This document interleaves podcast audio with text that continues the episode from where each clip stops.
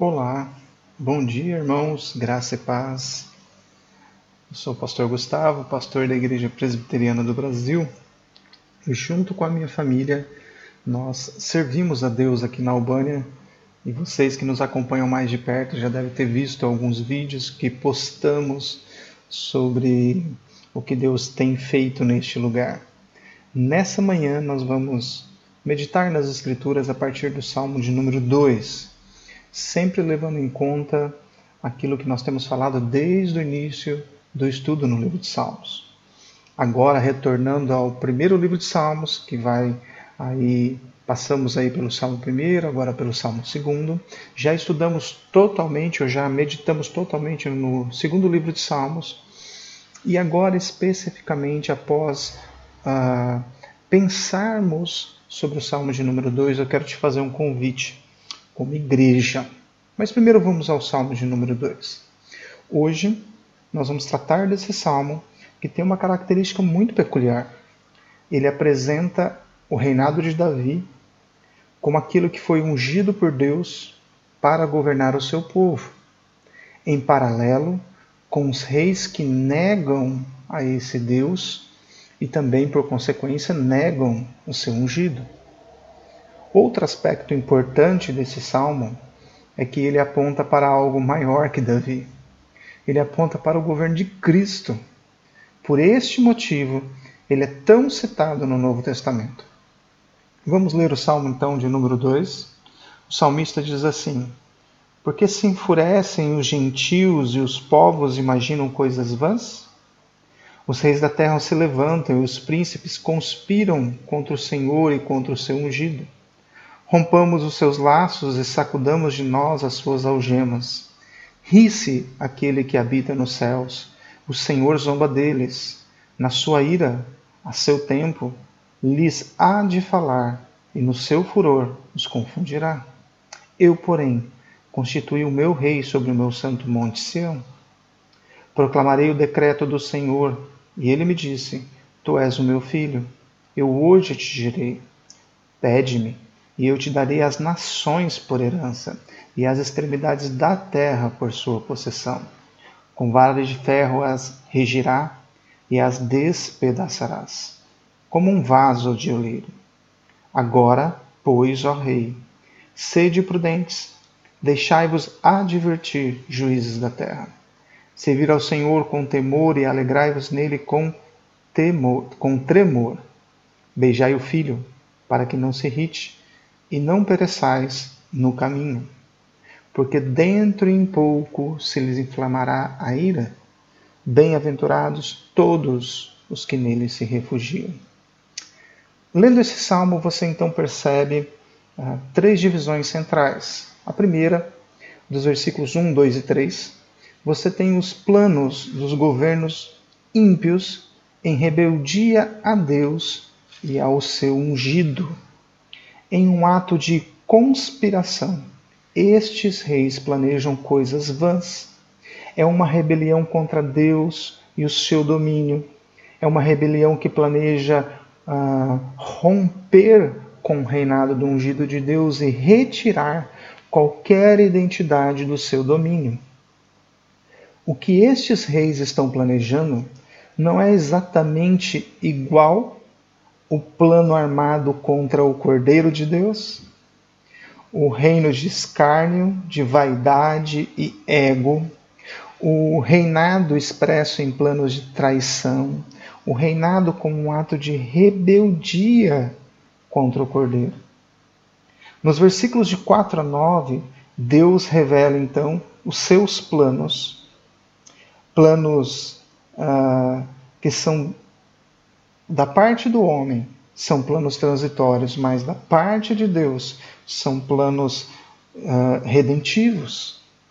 O salmista Davi revela os planos eternos de Deus, com o revelar da sua ira e juízo sobre os reis da terra.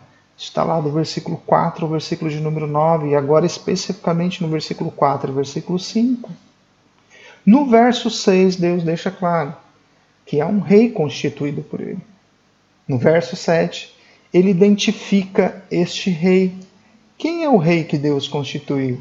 É aquele de quem ele diz: Tu és o meu filho, hoje te gerei. O reino do Filho de Deus, o reino do Cordeiro de Deus, é um reino estabelecido pelo Pai. O reino do Cordeiro é um reino estendido sobre toda a terra. Veja que o versículo de número 8 vai mostrar para nós a dimensão deste reino. Este governo ele é expresso em salvação para os eleitos de Deus, mas também é o juízo sobre os reis que governam injustamente. É a manifestação da ira e da vontade de um Deus santo. Deus, então, aqui está mostrando o seu plano redentivo sendo desenrolado na história da humanidade.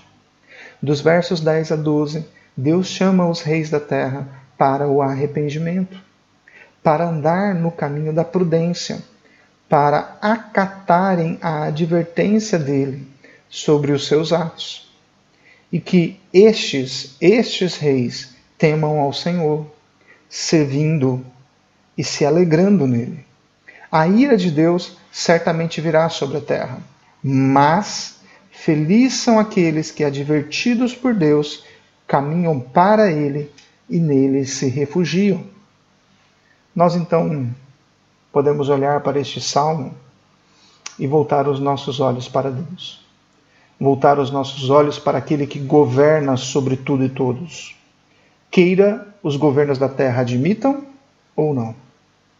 Olharmos para este salmo como este tempo onde Deus tem chamado os seus ao arrependimento.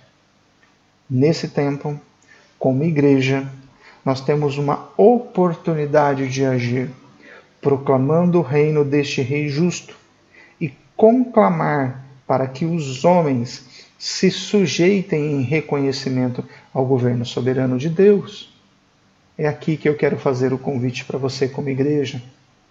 Nós já vimos que os homens planejam, os homens maquinam, os governos planejam se libertar do governo do Cordeiro de Deus e se rebelar contra ele, isso acontece na história isso continua acontecendo na história da humanidade toda vez que negamos os valores e princípios de Deus que ele estabeleceu como juiz dessa terra e como governador dessa terra.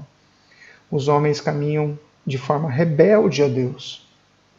Mas Deus nos deu o meio dentro do seu reino para que nós, como agentes deste reino, possamos levar uma mensagem a estes reis, a estes governos, a essas pessoas que estão caminhando em rebelião e totalmente alienados às verdades de Deus.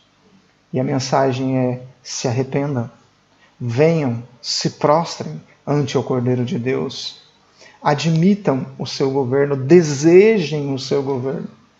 Veja, irmãos, meu convite nesta nesse início de manhã, nós estamos aqui, eu estou na Albânia, que são 7h17 da manhã, do dia 7 do 10. E como é lindo a gente poder acordar pela manhã, ler as Escrituras, meditar na palavra de Deus, extrair dela toda a orientação que precisamos e necessitamos para todas as áreas da nossa vida. E levar essa mensagem àqueles que ainda não estão convictos ou aqueles que estão totalmente alienados e rebeldes e os chamarem à submissão a Deus. O convite do Evangelho é se submetam ao senhorio de Deus. O apelo do Evangelho é reconheçam o governo de Deus. E certamente Deus tem os seus para trazer através da pregação do Evangelho. Nós não sabemos onde eles estão, mas o nosso dever como igreja é de anunciar, é de proclamar as verdades redentivas em Cristo Jesus e o seu governo soberano sobre toda a terra. Eu desejo que Deus te abençoe hoje. Oro por você e por sua família, ah, na convicção de que esta mensagem de arrependimento e de clamor para que se renda aos pés do Senhor Jesus alcance o seu lar e a sua casa. Que seja assim, em nome de Jesus Cristo.